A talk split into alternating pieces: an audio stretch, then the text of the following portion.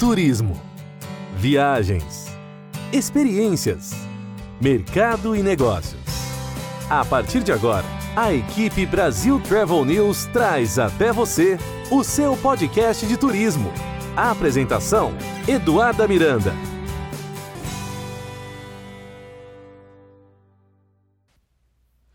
Olá, está no ar mais um episódio do seu podcast de turismo onde toda semana você encontra as principais notícias do turismo, história, cultura, lifestyle, gastronomia, hotelaria e muito mais. No episódio de hoje, vamos conhecer detalhes sobre um projeto que está gerando muita expectativa para todo o trade turístico. Estou falando da construção do Hard Rock Hotel Fortaleza uma obra que envolve alto padrão, tecnologia e sustentabilidade em um empreendimento que vai operar no sistema multipropriedade. Ficou curioso? É, eu também. Então, para nos contar detalhes sobre o novo projeto, eu convido o Fábio Neri, que é o sócio e vice-presidente da VCISA, incorporadora responsável pelo Residence Club at Hard Rock Hotel Fortaleza e mais cinco projetos da marca no Brasil. Fábio, seja bem-vindo ao seu podcast de turismo. Duda, primeiro agradecer a oportunidade, é, a gente podendo falar um pouco sobre a nossa experiência, sobre as nossas expectativas, sobre o que a gente já entregou e o que a gente entregar. A multipropriedade ela se liga ao que a gente chama de share economy, né? Que é essa economia compartilhada. Desce utilizar um mês por ano. Então cada um utiliza um mês por ano e você paga também posteriormente a inauguração, a entrega desse equipamento, você paga também um dozeavos do condomínio desse apartamento. Então, se a gente for falar de forma bem rápida, a multipropriedade é dessa forma, de lanchas, helicópteros, aviões. Então, a, o Share Economy ele traz uma otimização do investimento das pessoas. Então, você paga pelo que você efetivamente usa. Então, o share economy, no caso especificamente da multipropriedade, nada mais é do que a economia compartilhada voltada para a segunda residência. Então, imagina que você tem uma casa de campo, ou você tem uma, uma, uma casa de praia, ou uma casa de, sei lá, para você esquiar e tudo mais, você acaba fazendo a utilização dessa, desse segundo imóvel seu é, às vezes uma vez por ano, duas vezes, três vezes, no total você acaba usando 30 dias, 40 dias e o resto do período todo acaba sendo um custo para você. Então a multipropriedade, a primeira vantagem dela é você paga pelo que você efetivamente usa. Então você acaba utilizando, é, você compra a quantidade de semanas que você quer utilizar, no nosso caso, são divididas em 26 cotas, cada uma de duas semanas, é, e essa é a primeira vantagem. A segunda vantagem é que você pode colocar no pool de locação do próprio hotel, do Rádio Rock Hotel, faz a venda da sua semana e, de acordo com a apuração da ocupação, sobre aquilo, sobre aquela, aquela semana que você colocou no pool de locação. Terceira grande vantagem é que você não fica preso a um destino especificamente, porque no caso de uma segunda residência, você fica obrigado a estar tá indo praticamente em todos os feriados, finais de semana, datas comemorativas, para aquele local para justificar o investimento que você fez. No caso da multipropriedade, nós, no caso, estamos plugados a uma intercambiadora que é a maior do mundo, que é a RCI, que é do grupo Windham, que você com certeza deve conhecer, é o maior conglomerado de hotéis do mundo. Então, nós temos hoje 4.300 hotéis plugados nessa intercambiadora. Então, você pode depositar a sua semana na intercambiadora e resolver ir para qualquer um desses 4.300 hotéis espalhados pelo mundo. Então, você bota a sua semana aqui em Fortaleza, na Ilha do Sol, e acaba fazendo a utilização da sua semana em qualquer outro lugar, em Paris, em Londres, em Tóquio, no lugar que você quiser, a gente você pode ceder a um terceiro é, sem, sem vender a sua semana. Então, você pode é, dar de presente uma semana para o seu pai, para sua mãe, para o seu primo, e falar: ó, eu tenho uma semana por ano, tenho duas semanas, vou usar uma e a outra vou dar de presente para alguém. Então, são quatro vantagens básicas, vamos dizer assim, multipropriedade. Perfeito. Um, um, modelo de, de hospedagem bastante comum aqui nos Estados Unidos, como você muito bem colocou, mas que no Brasil, a cada dia mais cresce a adesão dos brasileiros desde desse modelo de compartilhamento, quando a gente fala de carro, quando a gente fala de Airbnb, quando a gente fala de plataformas como o Turo, que também está super em alta aqui. Então, mais informações sobre multipropriedade, o pessoal vai conferir também lá no site da Brasil Travel News. Agora, Fábio, a gente quer saber um pouco mais sobre o empreendimento. Uh, a princípio, essa região onde está o hard rock é realmente um paraíso no Brasil, onde infelizmente muitos brasileiros ainda não conhecem, mas eu tenho certeza que vai atrair multidões e também vai atrair muito o turista estrangeiro. Conta um pouco sobre essa região em Fortaleza, é, o motivo, porque, obviamente, vocês fizeram muitos estudos antes de escolher esse estado e essa região específico. Por quê? Como se deu essa escolha? É, a primeira, especificamente sobre Fortaleza, é, a primeira escolha se dá por ser é, o Ceará como um todo, mas especificamente Fortaleza, já é um destino turístico que apesar do destino ser consolidado, nenhuma grande marca internacional ainda tinha chegado na região.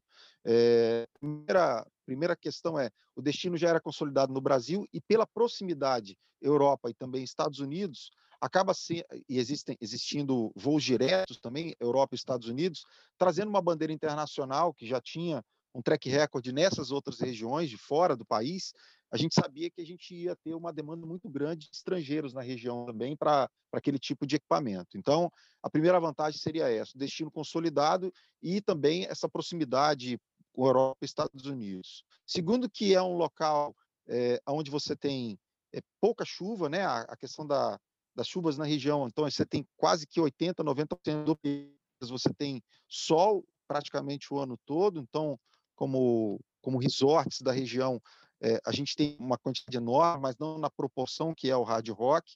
É, a terceira grande vantagem é que é, era um equipamento que já estava em fase avançada de obra, então a gente já tinha ele mais ou menos aí a 30%, vamos dizer assim, do investimento total que a gente deveria fazer no empreendimento, ele já estava de pé, então isso trazia e trazia uma credibilidade muito grande. Então, no momento da tomada de decisão, isso foi muito importante para a gente decidir investir em Lagoinha, Paraíba.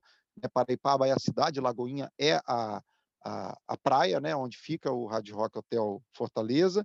E eu acho que a quarta grande última é, e, e, muito importante foi o apoio que a gente teve, né, dentro da região como um todo, como era um empreendimento que todo mundo tinha uma expectativa muito grande dele acontecer, a gente teve um apoio muito grande tanto da população, é, dos nossos próprios clientes que acreditaram no nosso negócio, é, da, dos próprios, recentemente, uma informação muito interessante, recentemente nós tivemos o apoio do BNB, que é o Banco do Nordeste, para poder nos auxiliar também no financiamento da, das obras com recurso com, com valor subsidiado, muito interessante. Então, é, esse apoio foi muito importante, tanto dos clientes quanto do, do, próprio governo, do Estado, prefeitura, desenvolver a região e fazer com que Lagoinha, Paraipaba e Fortaleza seja colocado no mapa mundial do turismo. Perfeito. Aproveito para convidar aqui, lembrar nossos ouvintes, nós fizemos uma entrevista recentemente com o senhor Ariel do Pinho, que é o secretário de Turismo do Estado do Ceará, onde ele conta muitas curiosidades sobre o destino. Então, já aproveito depois, quando acabar essa entrevista, voltem alguns episódios e busquem lá a entrevista com o nosso amigo Ariel do Pinho. Aproveitando, Fábio, você está falando dos investimentos. É, que são extremamente importantes, principalmente quando a gente fala da, de um projeto tão grande. E saiu recentemente uma notícia é, sobre os números que, obviamente, vocês recebem um investimento, mas esse investimento está já de olho nos benefícios que esse empreendimento vai trazer para a região. Então, falando um pouco mais em números, quando a gente fala em geração de empregos é, na região, como é que vocês já estão visando essa questão da, do impacto na economia local? É, nós temos aí especificamente Fortaleza 500 empregos diretos dentro da operação, posteriormente à inauguração do hotel, de 500 a 600, mas a gente é, provavelmente chega mais próximo de 500 do que 600, e 2 mil empregos indiretos no momento da inauguração. É, a gente tem a capacidade, nessas 535 unidades hoteleiras, é, nós temos um total de 2.600 leitos, então, capacidade total de receber 2.700 hóspedes por dia. Uma coisa muito interessante com relação ao hard rock, que você tem uma média de hóspedes circulando no hotel durante o dia.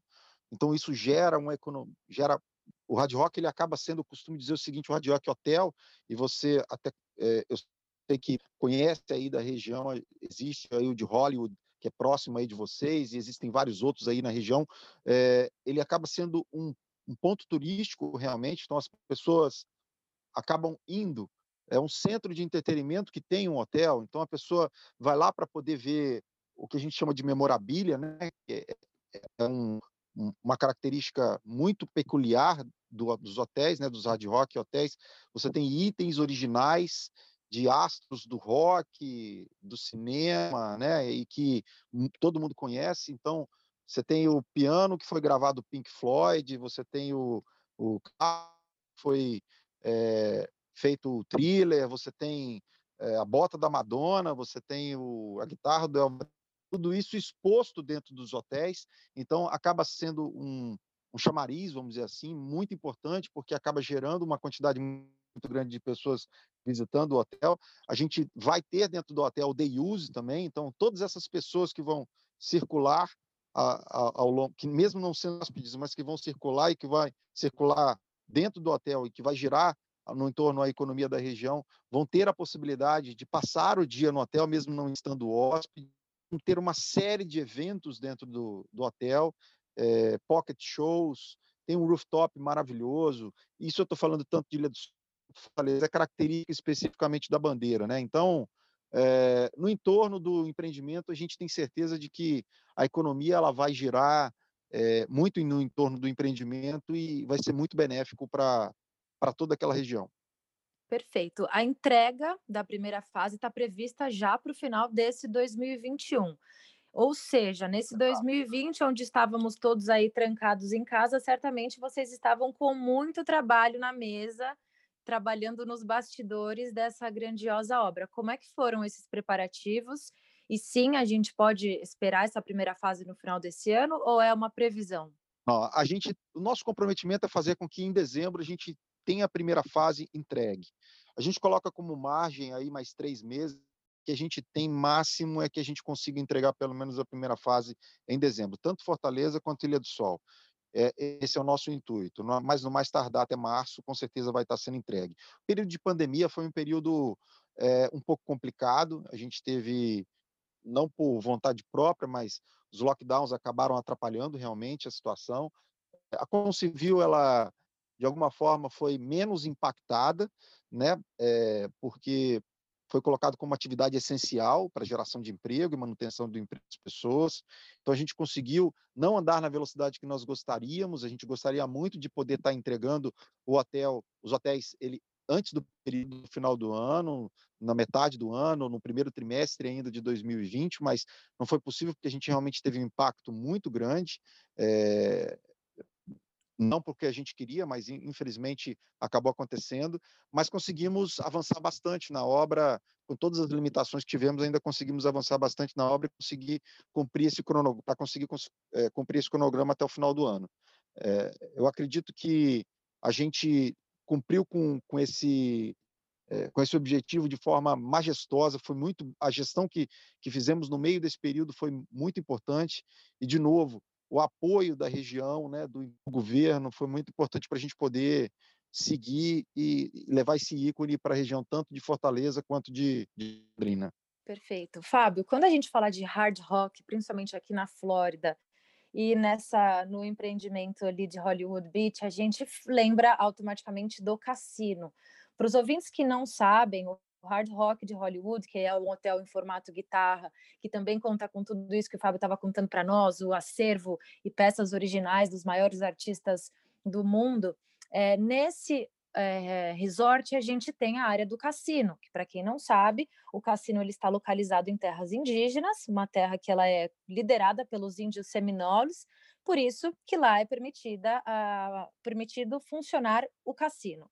Eu não posso perder a oportunidade, Fábio, de saber, de perguntar qual é a sua opinião sobre a questão dos resorts integrados e toda a polêmica que é gerada quando a gente fala da aprovação de resorts no Brasil. Qual é a sua opinião sobre esse tema?